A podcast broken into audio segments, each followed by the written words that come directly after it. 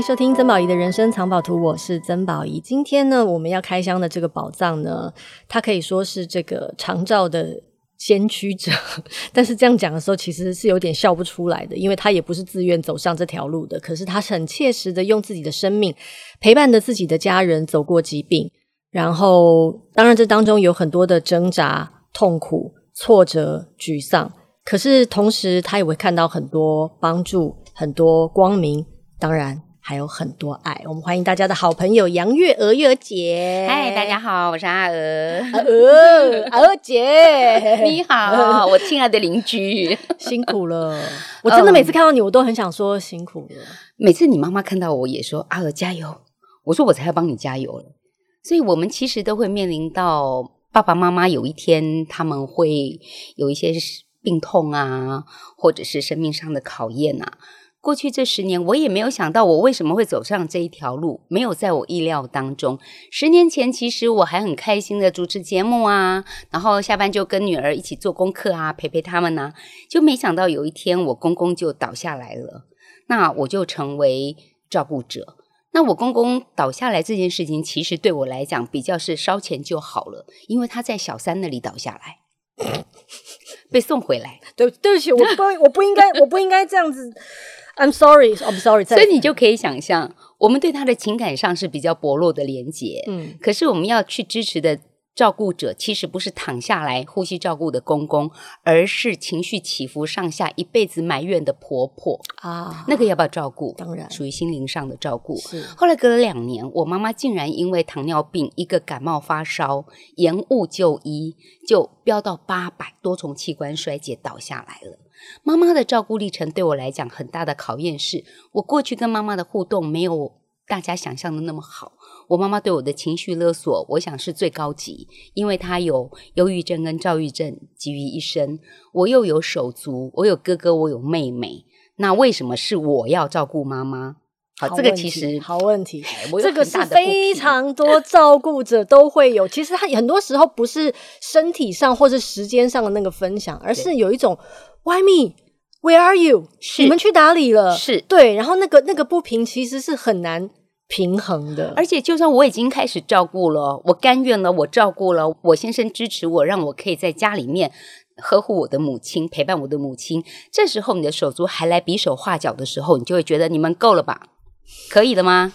行不行？嗯，那这当中对我来讲是很大的考验，再加上当事人就是倒下来的母亲，她被气切以后醒来，她的愤怒、哦、真的高涨到一种程度，就是你怎么能这样对我？怒目相视的看着我们，她身体不能动了，但是食指还能够指着我们的鼻子，恶狠狠的这样子怨叹我们。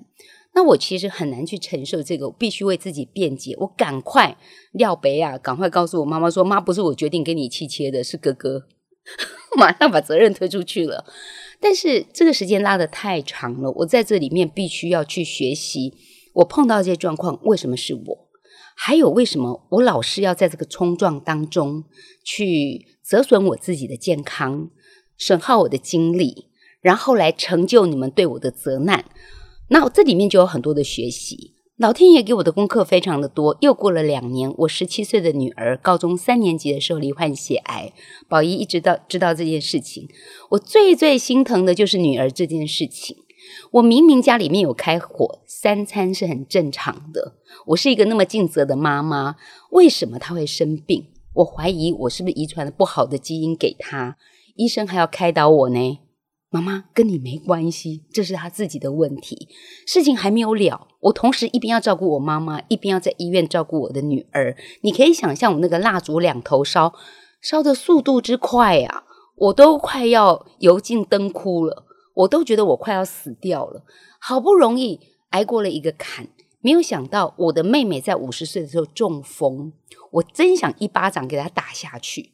你为什么可以让自己在五十岁这个年纪，因为疏忽自己的血压，因为忽略自己的体重，因为自己控制不住自己的食欲，然后走上了这条路，然后这一切都在好不容易看起来有一线曙光之后，我的大女儿因为刚出社会，在职场上的适应力没有那么好，可能在同才的相处感觉到压力，莫名其妙的手抖脚抖不能动，不良于行，吓死我了。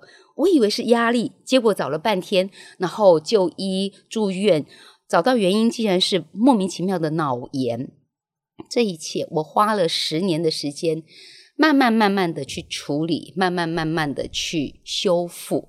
那我当下真的没有自己个人的时间，我只是忙于应付，我完全没有自我。我还真是佩服我自己，我谢谢我身体还算不错。不然我这样蜡蜡烛两头烧，我是受不了的。尤其是女儿和妈妈，五头烧不是两头，啊、因为它有阶段性，你知道吗.前后拉长了十一年的时间。最折磨的时候是我妈妈在家里面照顾，有看护。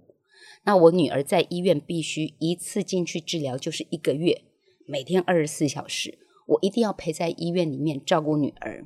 那个时候我心里有一把尺，我觉得我有点羞愧。一个生我的妈妈生病了，一个我生的女儿也生病了。我问我自己，我我比较在意谁？对不起，我又笑了。我比较在意谁？我我我我没有答案。可是当我的答案跑出来的时候，我觉得羞愧。我其实比较在意我女儿。这有什么好羞愧的？可是我妈生我，她用一辈子爱我。你知道我我妹妹哦，中风之后第一次回到家里跟我妈妈说话，然后我已经让我妈妈知道妹妹中风在加护病房。那那一刻我看到我妈妈的反应的时候，我得到答案。我妈妈从床上极尽所能要爬起来到医院去看我妹妹。原来她跟我一样，女儿是她的心头肉，即便她瘫痪了，她想要爬起来救的人就是她的女儿。你知道我在那一刻，我才觉得我得到了一个救赎哦，原来我是正常啦。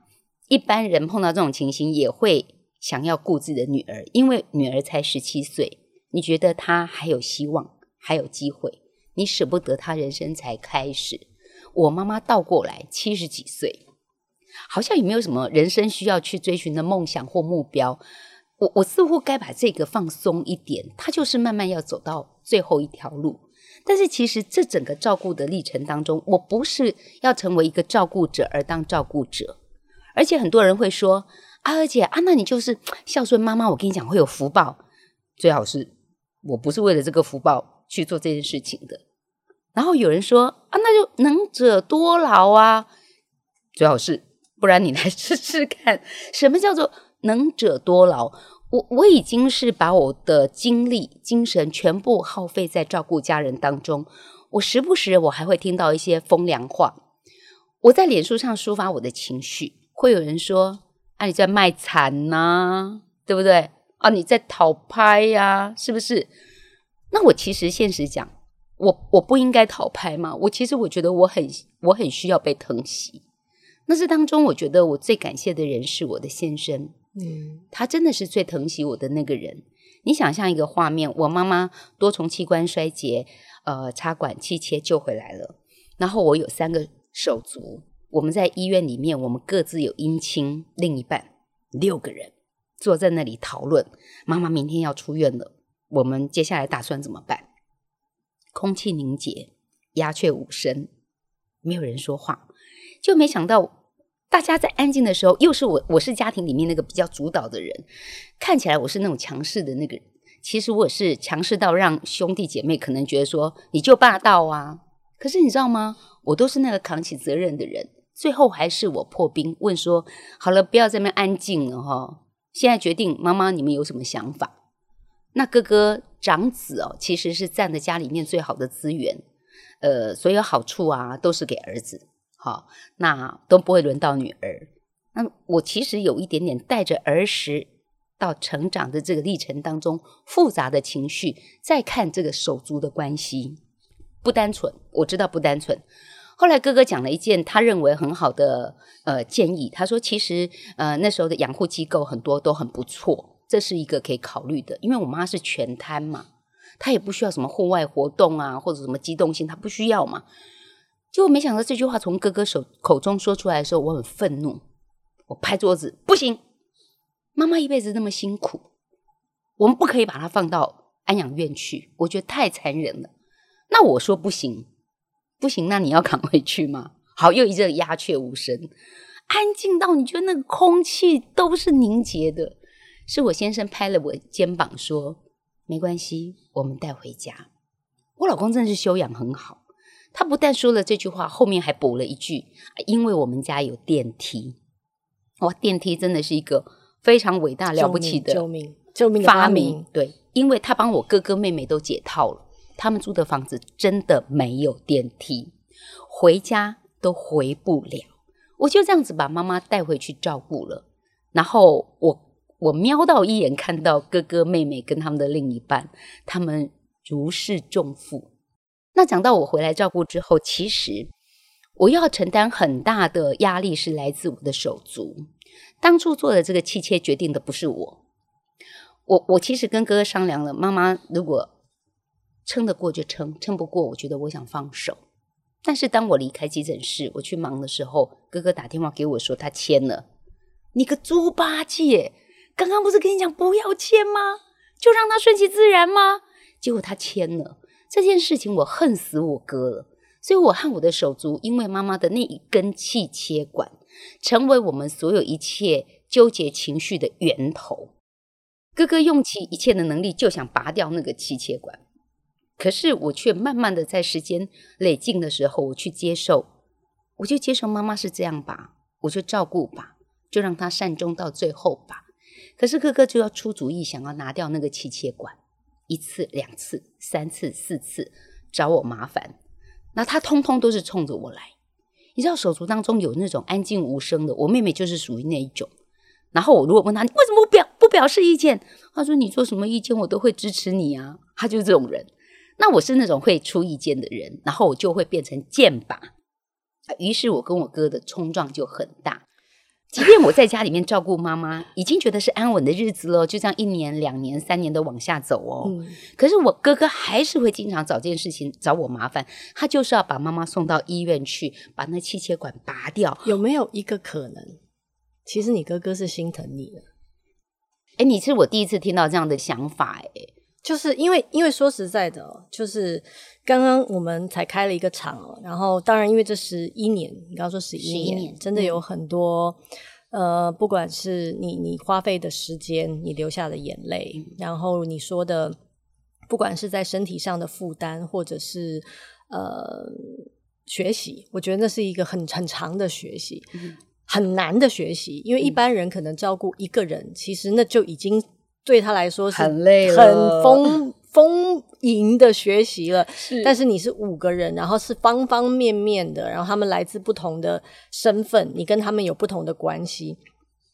但是有的时候，因为我这这里面呢、哦，除了有一些实质上的照顾之外，其实我听到的非常多是你自己的心路历程。照顾者有很多心路历程是很。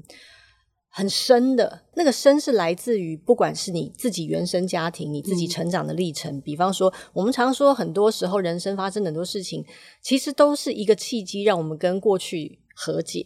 可是跟过去和解有很多种，你是跟过去的谁和解？嗯、而最终，最终，我的学习是你，你其实是在学习跟过去的自己和解。嗯，那些你加诸在自己身上的，嗯，想法、情绪、埋怨等等的。而最后，你学会了用一些事情触发你明白，然后放下它。那个其实跟别人都没有关系。嗯，那呃，我在一个短期的这样聊天的过程当中，其实我很难，因为我没有真实的站在那个处。就算我站在站在你们面前，你们在开家族会议时，我真实站在你们面前，嗯，我也不明白，因为我没有陪伴你们长大。是，你们其实有非常多的过去累积的，对，可能有嗯。为什么？为什么好吃的都是他的？对，为什么都是哦？那为什么对？然后什么事情都是我的？因为我也是，我是长女，嗯，但我是长得不能再长的长女，嗯、所以很多时候，我我我会不会有这样子的埋怨？但我是不是也占了某个资源？我是不是属于那个开疆辟土的人？所以开疆辟土就是、嗯、就是反正家里没发生过的事情，我都得先去做，然后弟弟妹妹就踩着我，然后再继续往前走的那种感觉。嗯、所以这里面有太多太多的层次需要一一去厘清，而很多时候我们之所以没有办法解决当下的问题，是我们没有解决过去的问题。是对，所以呃，我刚刚只是突然觉得，因为我不认识你哥，嗯，我没有要帮任何人说话，嗯，但是。如果有一个可能是这样，但他说不出口，嗯，他说不出口是妹妹，我觉得你累了，嗯，妹妹，我觉得我们该放手了。妹妹，哥哥做了一个错误的决定，让你扛了这么久。其实哥哥觉得很抱歉，但那句对不起我说不出口，所以现在让我来当这个坏人吧，我来做这个决定吧。嗯，而其实你又一肩的很硬的把他扛下来。我觉得很多时候那个对峙，那个放不下。它是很多不同的层面的，嗯，对，所以我没有要解决谁对谁错这件事，因为我不是法官哈。但是，但是我只是说有没有这样的一个可能性。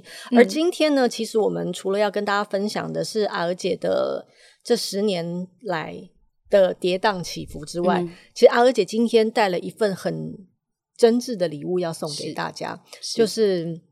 爱的陪跑者，我觉得这个名字很有趣。对，因为我之前写了一本书《不逃跑的陪伴》，我不是孝顺，我只是没有逃。因为碰到这些事情的时候，我就扛下来。那这段路我跑了十年，这十年我付出了这么多的代价，到底我成为一个怎么样不同的自己？这十年我经历了什么样的过程，让我情绪可以有这样的转变，跟我蜕变成一个什么样的智慧，跟怎么样的慈悲？我特别讲到智慧，是因为我们都觉得自己很聪明，可以用方法来处理。但是我为什么讲到慈悲？其实是因为，就像宝仪刚刚讲的，我哥哥会没有会不会有一个可能，他觉得是心疼我？其实男女真的有别不一样，在情感的表达真的大不同。倒是我做了几个假设，就是假如当时哥哥在签那个插管同意书的时候，不是他一个人在那里，而在那里一个人的是我。当医生告诉我说：“妈妈有救啊，你为什么不救？”护士催促我说：“赶快，赶快，我们要插管了。”我会不会也扛不住？那我想要顺其自然，是爱妈妈。哥哥想要救妈妈。是不是也是爱妈妈？那我觉得我很聪明，应该是啊，妈妈就应该这样这样这样这样这样。但是我有没有慈悲到可以去看到哥哥心里面真实的那个感受？照顾了六年之后，我其实有去慢慢感觉到哥哥一直不断找我麻烦，我到底怎么样可以停损在那里？你可不可以不要再找我麻烦了？我换了一个方法，这是以前我我不可能会做的事情。我竟然在我妈妈面前开始帮我哥哥说好话。我告诉你，你觉得这不是一个多大了不起的事情，可是它是一个非常大的转捩点。当我开始不用愤怒去看待哥哥的时候，我觉得他比较不找我麻烦。当我开始用赞美、跟感谢、跟理解去看待他当时的决定的时候，我那个哥哥哦，我从没看过他哭诶。他竟然掉下眼泪了，颤抖的站在我身边，可是他一样没有说话。像宝仪讲的，他说不出对不起，他没有说话。那其实台湾话有句讲说：“悲喜楼横，莫戏楼灯。”爸爸如果过世，你可能不常会回家；妈妈如果走了，你大概连回娘娘家的机会都没有了。我现在真的是妈妈已经圆满以后，我告诉你，因为父母在，我必须要跟你讨论事情；父母不在，我告诉你，我们手足就跟朋友一样，朋友我可以挑，手足是我不能选的。可是如果爸爸妈妈都不在了，他乐于看到说，在经历这个过程之后，手足闹到这么僵。老死不相往来吗？我想不愿意。那你刚刚讲到时间，我真的觉得很妙，因为这个节目讲到人生藏宝图哦。有时候你真的不知道你站在一个什么样的地理位置，可能只是一个十字路口，你看到只有红绿灯。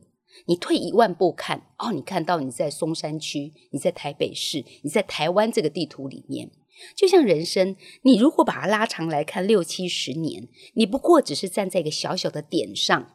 你要不要过不去，跨不过去？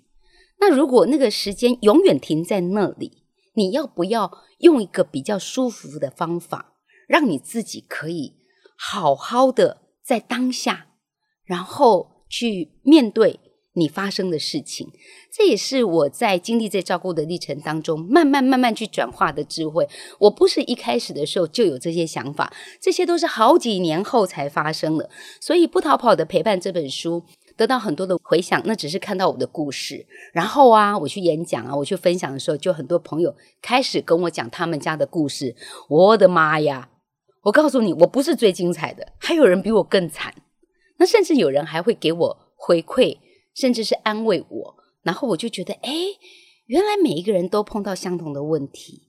那我就用时间轴再去倒推回去，我在照顾这条路上的时候，大约是在我四十多岁的时候，到现在我五十几岁，快要六十岁了，十几年过去了，我可以说我现在的状态是最好的，因为否极泰来了。我的妈妈在去年已经圆满了。我的女儿罹患血癌，已经痊愈了。我的妹妹中风，竟然还重回职场了。我的大女儿脑炎，现在也好端端的可以上班了。那我已经是在一个最轻松的状态。回过头来，我醒视这十年当中我遇到的状况跟困难，我有没有可能把它整理出一套更好的方式？于是我跟散时间合作，他们找了更多专业的人士来。看待照顾者在这个历程当中你会碰到的问题，我觉得好棒哦！因为本来我只是讲故事，结果现在我竟然可以请专家来解决我碰到的这些难题。坦白讲，我们身为媒体人，我身边有很多的专家啊、达人啊、学者啊，那我可以找到这些朋友，我有问题我可以问他们。可是很多人身边没有这样的人脉，没有这样的资源。所以，透过散时间，在爱的陪伴者里面，把这些课程规划出来，找了专业的人士来针对你在这个阶段里面，你突然发生你的爸爸妈妈就在急诊室，然后就倒下来了，你就成为照顾者了。你的慌乱，你该怎么面对？然后他要回家了，你的照顾居家服务还是安养中心，还是请看护？我要找谁商量？还有，我要测试一下我手袋口袋够不够深。你要接受说，我就请不起看护啊，我有没有其他的选项？甚至你倒下来以后，你发现我就没有现金啊，那你有没有其他的不动产或者其他可以运用的？这有没有专家可以帮你检视一下你的状况？甚至于包括你的保险可以怎么样厘清？这些其实都可以透过专业人士来告诉你。其实，在规划这个课程之前，我还没有想到这么多诶。因为我是照顾者，我在当下我没有时间，你只能解决每一天来到面前的问题。真的，我只能够把今天过完就好。但是人很麻烦的就是，当我已经累得跟狗一样的时候，我的脑子还没有饶过我自己。我已经累到我都瘫了，因为我要照顾妈妈，照顾女儿，我还要工作。就没想到我去录影的那一天呢，竟然是我成为自己的另类喘息。就那天有人帮我代班嘛。我就好好去录影，化妆美美的，穿得美美的，然后站在众人面前，然后又得到朋友给我的安慰，又有医生帮我想主意，哈、又有心理辅导的那老师可以帮我想办法。我觉得我好幸运哦，在我那个抽离的喘息服务哦，我那天还可以赚钱。我我我从来没有感觉到工作这么不累的。那天我觉得啊，很不累，因为我觉得我很满足，心灵也很满足，但脑子不放过自己是什么？我躺下来睡觉的时候，我还想到那一天我妈恶狠狠的又在给我找麻烦。我买了东西带回家，然后提在手上，她竟然脚伸出来让我绊倒，跌在地上，她还哈哈笑。她会不会在跟你玩？好了好了，不好玩，我知道不好玩，不好玩。我那情绪会在某一个点上，然后就爆发了，会在某一个点上，而且常常爆发在。我们理理智都会告诉自己，哎，这没什么。他他可能他有他的情绪，这没什么。我情绪好的时候，我可以去看待我每天生活上的考验。我情绪不好的时候，我其实是我当场就会火山爆发。那我讲的那个放不过自己是，是我很需要好好的睡觉，那个睡眠对我很重要。可是偏偏我的脑袋没有放过我自己。我在睡觉的时候，我就回放这一周发生的事情，回放我现在面临的难题。就像那个影像一样，一幕一幕的呈现在我面前，然后我心里面就有很多的小剧场。我绝对下次哥哥再进门再跟我讲这种话的时候，我绝对不客气的，我要顶他。但不瞒你说啊，你哥就算这辈子都没有进那个门啊，他已经在你的脑海里面进了一百次门了。对，我很气的就是这一点。他明明今天已经没有来找茬，你应该很开心。然后你给你自己找茬。对，宝仪，你你你不发现吗？我我就真的觉得，真正这辈子最给自己找麻烦的是你自己，自己然后最能够帮你自己解套的人，我跟你说实话，也是你自己。没错。可是，在你愿意，你你有能力解套，然后你有方法解套的时候，你就是不甘愿。结果我的脑子里面哦，不断的小剧场一直演，一直演。我张开眼睛看，十二点、一点了，两点了，三点了。清晨呢，结果没睡觉的也是你。对，够了吧？可以了吧？行不行？我可不可以放过我自己？后来我有感觉到，说我自己的力量是不够的，我必须借由别人的力量来协助我。我觉得求助是一个非常棒的勇气，也是一个很棒的事情。多数的人是跨不出去的。为什么很多在长期照顾的路上有很多黑数？包括说有些人的照顾是照顾从小出生的孩子。他可能身心就是有问题的，你甚至不敢让别人知道，或者是你家里面照顾了一个精神情绪有问题的人，你可能不敢去报备，你觉得丢脸，你怕社会给你贴上标签，所以太多人是自己一个人关起门来练功。以我走过十年的路，我发现你为什么要去选这么远的路去走？就像我我们这人生的藏宝图，你明明看了地图以后，你就清楚的看到那个位置，可是你却自己在那里打转，而且你绕路走了很远的路哦，还撞墙，还碰到悬崖。那明明你你你退一万步的去看这个地图。你其实可以看清楚全貌。你知道人最难的就是，其实你有能力退那一万步，但是你不知道。对，大部分的人都觉得啊，我不就是在这里吗？我只能看到我前面这堵墙啊。可是如你所说，如果我们能用更大的格局去看待，不管是看待自己的人生，看待一些规划，看待放下之后你可能会看到的风景，是其实你的人生会截然不同。而我觉得这个爱的陪跑者的线上课程，其实真的。解决了所有你刚刚说的那些问题，比方说，如果你觉得你无法启齿，嗯，你没有办法告开口求救，嗯，线上课程你可以偷偷上。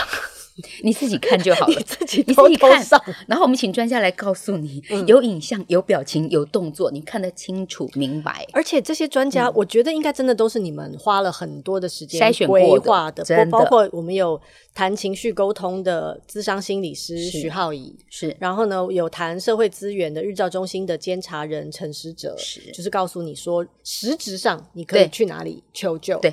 然后财务规划，你刚刚提到了嘛？现在大家最担心的就是一个人一个人垮了，全家都垮了。嗯，那在财务规划呢，也找了理财的规划达人叶俊佑。是，然后在生命自主的部分呢，找了台中荣总的家医科的医师朱维敏。嗯，你你算算是一个以过来人问问题的身份，然后导引着他们四位。一个一个问题慢慢的厘清，这样是，而且这些问题其实是已经不单单是我一个人的问题，因为我的书和很多人分享，我发现开始好多人跟我讲他的故事，我就发现说，诶，他们面临到跟我相同的问题，甚至我没有想到的问题，然后我就把这些跟散时间来沟通，跟制作团队去聊、去谈，然后我们就尽量的朝向能够。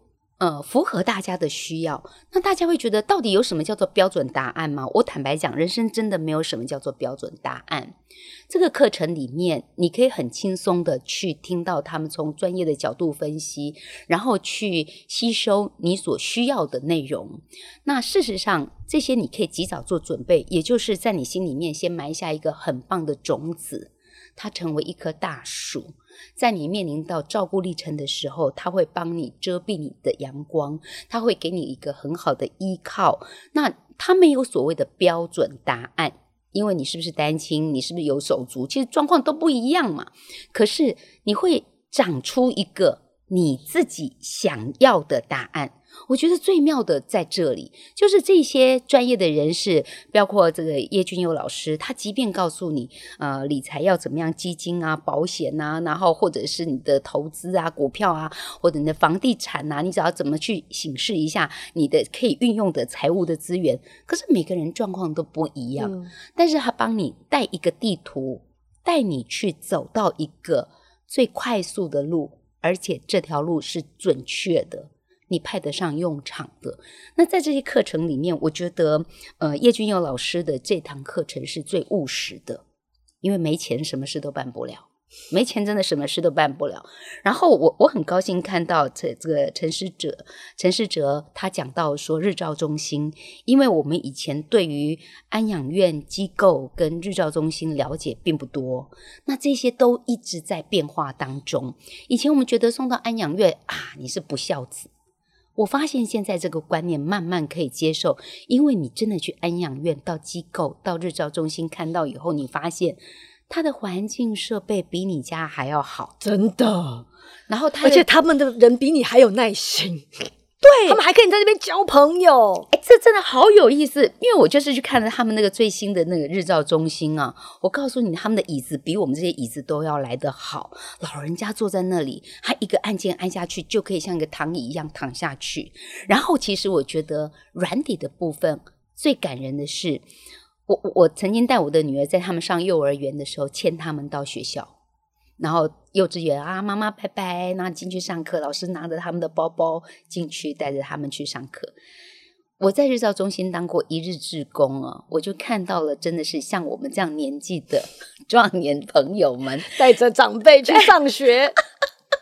然后宝仪刚刚讲到那个耐心真的好重要，所以我觉得那个软体是你们家绝对不可能有这种场景的。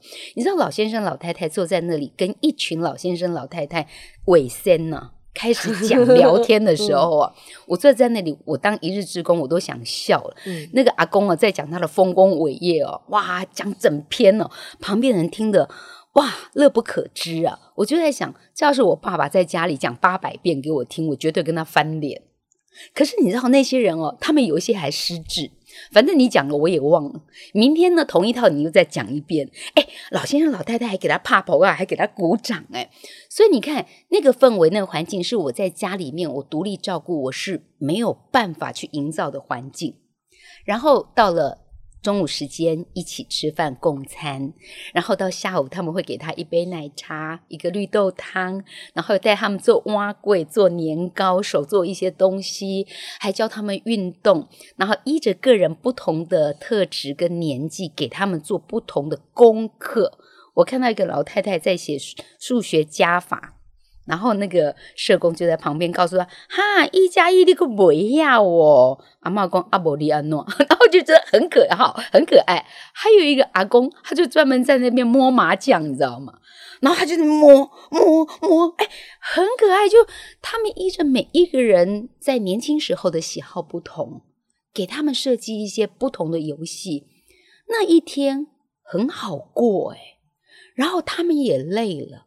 回家以后，你就看到跟我一样壮年的年纪，在下课的时候来接他的爸爸妈妈回家，还可以享受到家庭的氛围，一起吃个晚饭。那妈妈生活可能也可以自理洗个澡，你就让安稳的去睡觉，一天就过了。真的，他也没有力气绊倒你了，真的，真的没有办法找我麻烦，他也不会情绪勒索，你也不会不甘愿了。所以这些也慢慢成为一个选项。那这只是其中一部分哦，所以课程里面会告诉你各种的可能性，你可以依着你住的社区的需求，或者你经济能力的所能及去做调配。那其实照顾这些事情，软硬体当中，我觉得最最艰难的部分是情绪。嗯，对我来讲，所以在情绪部分能够邀请到徐浩怡博士，对我来讲实在是很开心的事情。呃，浩怡在这么多年年里面做的心理智商是有口皆碑的，再加上我们自己身为子女的人比较有情绪，就是复杂的情感纠葛，没错，包括你的父母以前怎么对你，没错，资源的分配，没错没错，啊，他没有，他没有，他会他看到那个地图，对，而且你有时候你不知道你在哪个位置，我觉得浩仪博士很厉害，就是告诉我说，阿儿姐你在东南方。你在西北的地方，你可以看到光亮，就是在那个地图里面，他帮我找到的那个位置。然后我觉得，我当我一脚跨入照顾这条路的时候，我感觉自己掉进一个万丈深渊。你需要的是什么？就是一个可以接住你的一双手，当然，这个问题最后还是要你去面对。可是，当他接住你的时候，你发现有一个人可以撑住你，你找到了某一个支撑点，那个点足以让你不垮、不倒、好不死。你知道，照顾当中有一些人是照顾者自己先倒的，也有照顾者自己撑到最后自己先走的，那都不是我们想要看到的。那我更希望在爱的陪跑者的课程里面。不单单只是你掉入深渊可以接住你，就好像你在摸索在一个深邃的隧道里面，你看不到那个任何的方向的时候，它有一线的曙光，让你可以看到这个地图的方向。即便你用摸的，你都可以摸到说，对，我就是往那个方向去。那没有人一辈子一定要去当一个照顾者，没有人也可以打包票说你不会成为一个照顾者。可是，在这个照顾路途一旦开启之后，你不知道你走多久哎！我都回想当时我老公愿意帮我承担起照顾妈妈责任的时候，搞不好心里也没有料到后面是七年。他可能觉得说大概一两年嘛，因为妈妈状况那么差，又没想到左三年右三年，一躺躺了七年。那你说我我我讲的那个心灵部分最难最难的部分，真的。敌人是自己，我我也不知道我到底走了多少冤枉路，撞了头破血流之后，我开始觉得我该要转念了。我再这样钻下去哦，我会死诶，我真的会死诶，因为我已经感受到我的身体给我的警讯了。每一个照顾者常常把自己撞到遍体鳞伤。我女儿九月四号那一天罹患血癌，我在那一个月。直接停经，所有的人看到我都说啊，而且你还可以录影啊，照顾妈妈、买菜、照顾女儿。我我看你鬼长厚厚呀，好像都很好。可是老天爷，你知道，我我我身体不 OK 了。我们看起来的是我的肾上腺在撑起我的那个一切，可是其实我我的身体是不 OK 的，所以我直接停经了，我连滴滴答答的机会都没有了。那那怎么办？我要去怨叹吗？我我甚至觉得啊，没有月经，我是不是就不是女人了？好像也不是啦，反正那天就会来嘛，也没什么回马枪。那我只能安慰自己，好吧，也也算给我一个干脆。也算，你这你这是侠女的说法，你就给我一个利落吧，那种感觉。给我一个利落吧，反正就是会面对这样。但是我付出的代价很多的，就是其实照顾者最难的就是没办法睡好觉。嗯，那就会有很多人要吃安眠药啊，或者是镇定剂啊，或者 anyway 各种各种的方法。我踹过各种的方式。那我很希望大家在听完《爱的陪跑者》的课程里面，你首先要做到的最重要的事情就是。你得睡好觉，这也是我这个最后最后想要跟大家说的，就是、嗯、不管是在这四个不同的专家领域的资商，在理财或者是呃或者是一些照护，实际上的照护，你有什么资源可以选取？心理上的情绪沟通，或者是我们可以聊一下生命自主的那个主题。对，最终最终你要选择的方法。就是你晚上睡得着觉的那个方法，真的，只要能够让你睡得着的，那就是好方法，因为那就表示你安心了，对，你心安了，那就是对你来说最好的方法。而爱的陪跑者其实就是提供你各式各样不同的选项，是，其实你有选择，是。你不是孤单一个人，是。这个社会有很多人透过他们自身的学习跟经验，想要把他们的学习、生命学习跟你分享，因为这条路没有白走，对，没像你走过了，你走过了，你就会跟他说。虽然我的身体给了我一个利落，但是我依然可以好好的在这里，然后笑的笑出来，跟你说可以的，我们都可以的。然后我们尝试的在这些过程当中，其实最终也是看到自己。你你你把你把你自己放在一个什么样的位置上？你有哪些过不去的坎？那个坎到底是现在才来的，还是其实就是过去还没有解决的？问题像噩梦一样如影随形的梦魇紧抓着你，不管怎么样，你就是在那个噩梦当中醒来，然后好好的睡一觉。是，其实也只求这个而已，没别了。对，对，当你没有办法睡好觉的时候，你很容易负面思考。嗯，你见到所有的事情，你都是用愤怒以对，然后你就会不断的节外生枝。如果我今天情绪很好，我妈妈绊倒我，我不生气，我就接着做下面的事情。没错，她也不，她也不干扰你。对，但是她绊倒我，然后我是火山爆发，那就是把所有的情这一世从出生到现在的对所有情绪，又一股脑的从那一跤开始算在那一跤里面了。对，所以我觉得那是不划算的。嗯、如果那一跤已经已经摔了，嗯，我可不可以转过头来的？去笑笑的跟妈妈讲：“妈妈这样不好哦，我受伤了，你不好。嗯”可是其实像那一天我妈妈这样摔倒，我其实有一个很好的协助者，就是我老公。嗯、我气急败坏的火山爆发，我老公把我拉到一边去，叫我坐下来喝杯水。